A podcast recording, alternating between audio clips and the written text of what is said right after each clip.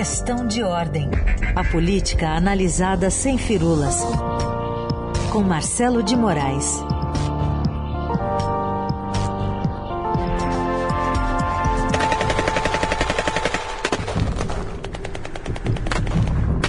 Acho que hoje, hoje mais do que nunca, né, Marcelo? Nossa Senhora. Essa troca de tiros aí tá valendo. Bom dia.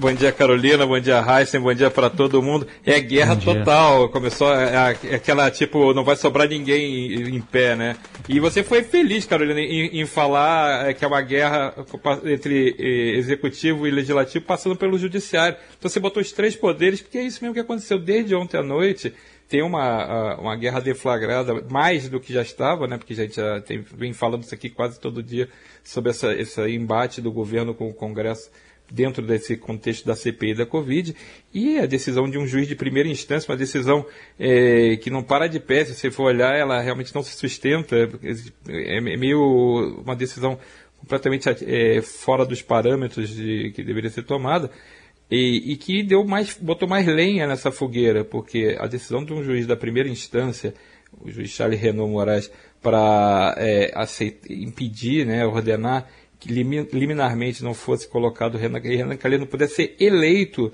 relator da CPI da Covid, ela não para de pé e não será respeitada, não será levada a sério hoje na CPI da Covid, pelo simples motivo que não tem uma eleição para uh, relator de, de CPI. Eh, o cargo de relator é uma indicação livre feita pelo presidente da CPI. Esse sim será eleito e será escolhido pelos pares da comissão. Então a, a decisão não para de pé, mas serviu para incendiar, porque estão todas as digitais do bolsonarismo nessa, nesse pedido, nessa ação, já que foi a deputada Carla Zambelli, integrante do, do, grupo bolsonarista mais fiel, que apresentou a ação que foi aceita pelo juiz da primeira instância. Então, essa decisão começou a ser contestada ontem à noite pelo próprio presidente do Senado, o senador Rodrigo Pacheco, já mandou a escolha do relator cabe ao presidente da CPI. Trata-se de questão do parlamento que não admite interferência de um juiz. A preservação da competência do Senado é essencial ao Estado de Direito. A Constituição impõe a observância da harmonia e independência entre os poderes. Ou seja, mais claro impossível.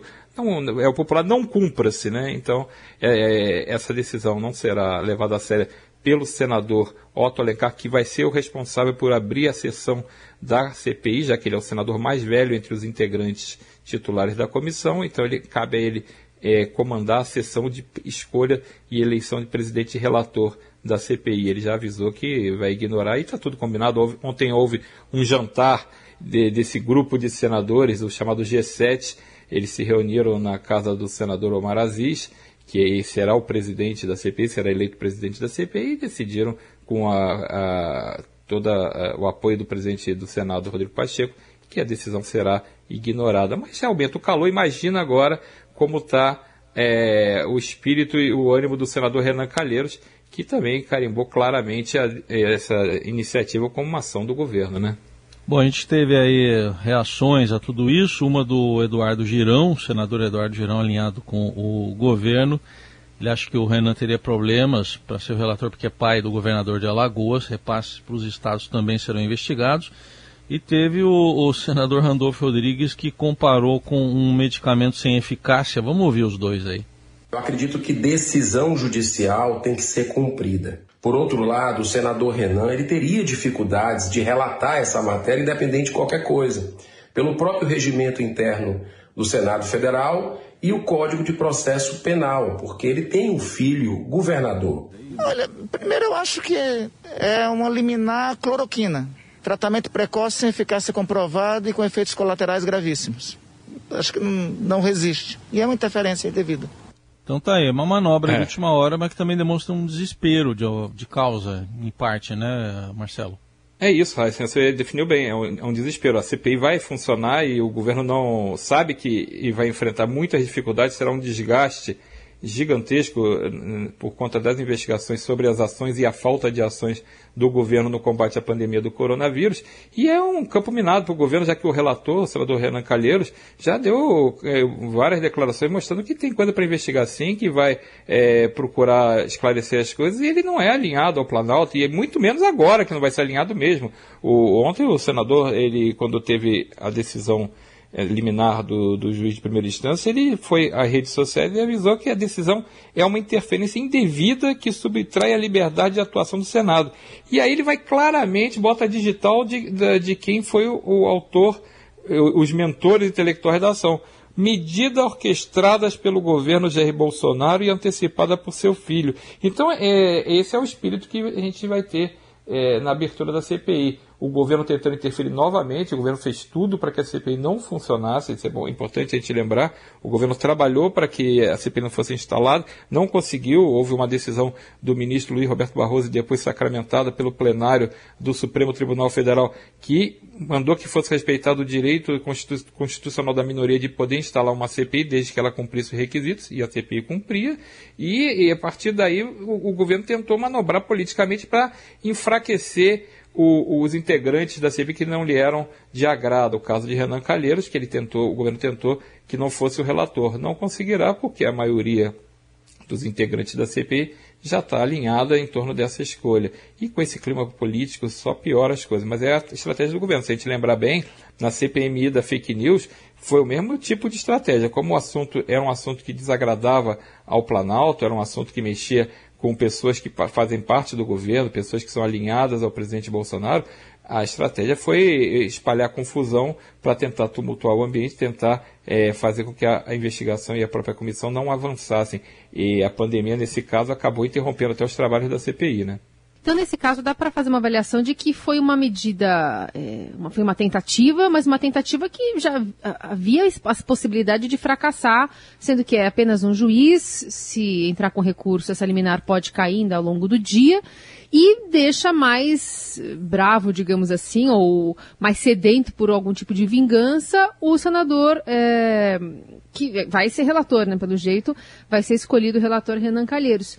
E, e, nisso tudo ainda tem essa tentativa. Ontem ele disse que pode, por exemplo, é, pedir para o Supremo acesso a inquéritos que investigam aliados do governo, o das fake news, o dos atos antidemocráticos, enfim, uma tentativa de unir ali é, coisas que podem ter algum tipo de conexão para engrossar ainda mais o caldo na CPI da Covid, né?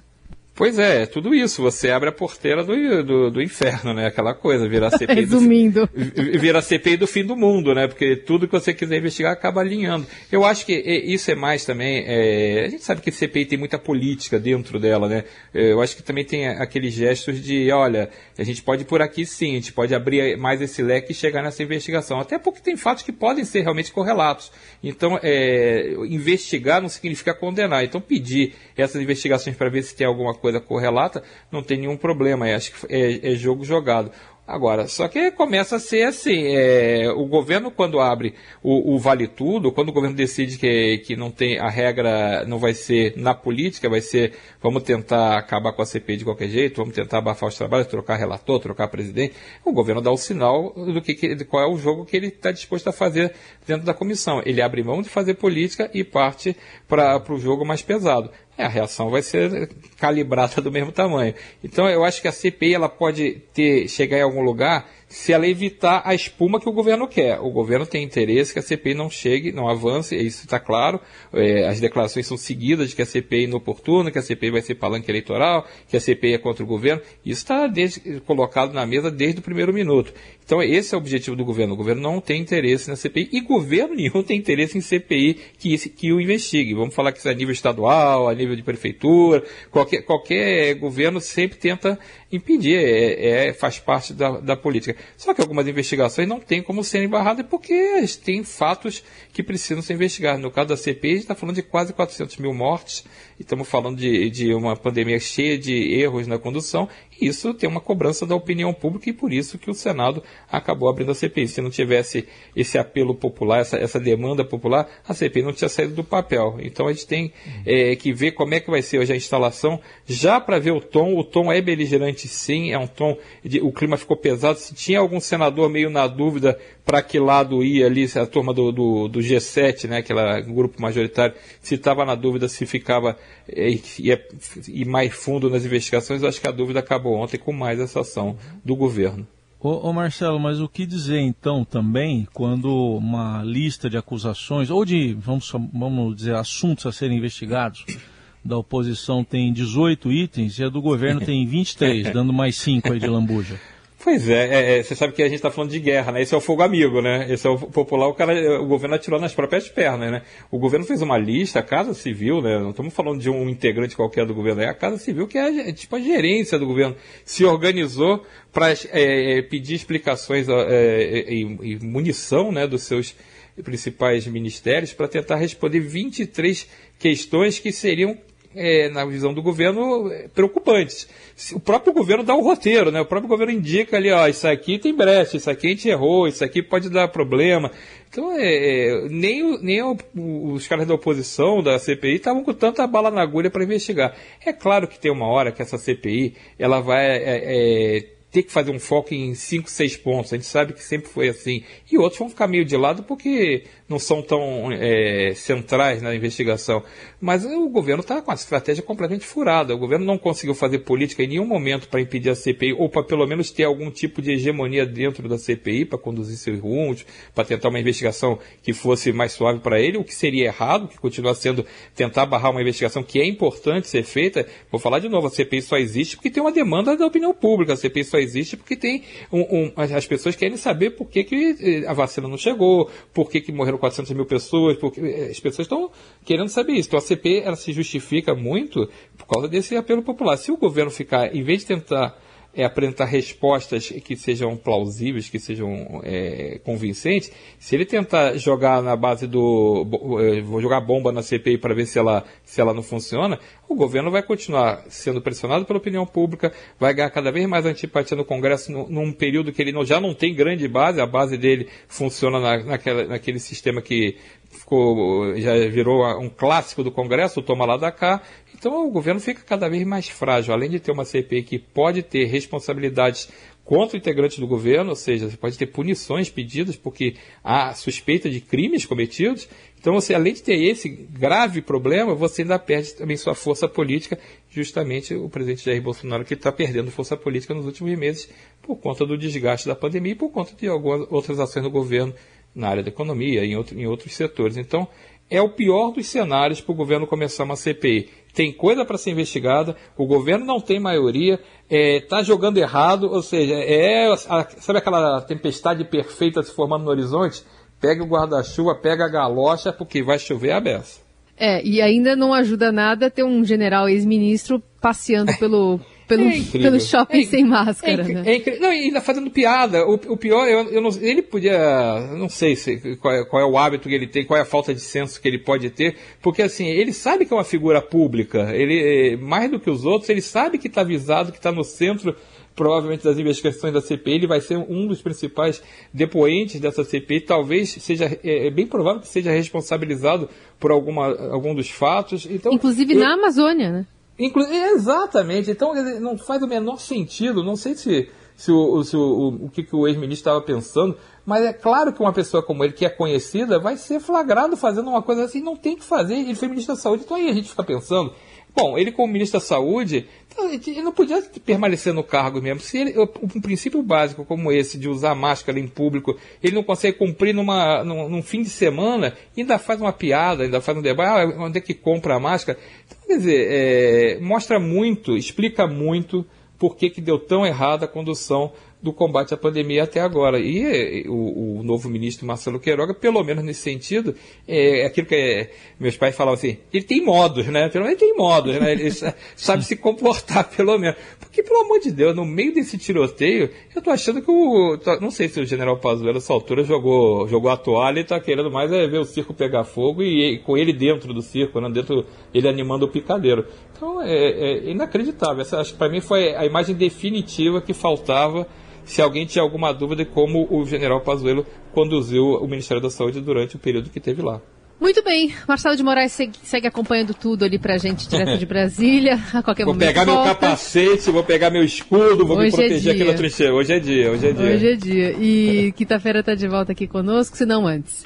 Valeu, Marcelo, até. Valeu. Tchau, Carolina, bom dia, Raíssa, bom dia pra todo Tchau. mundo.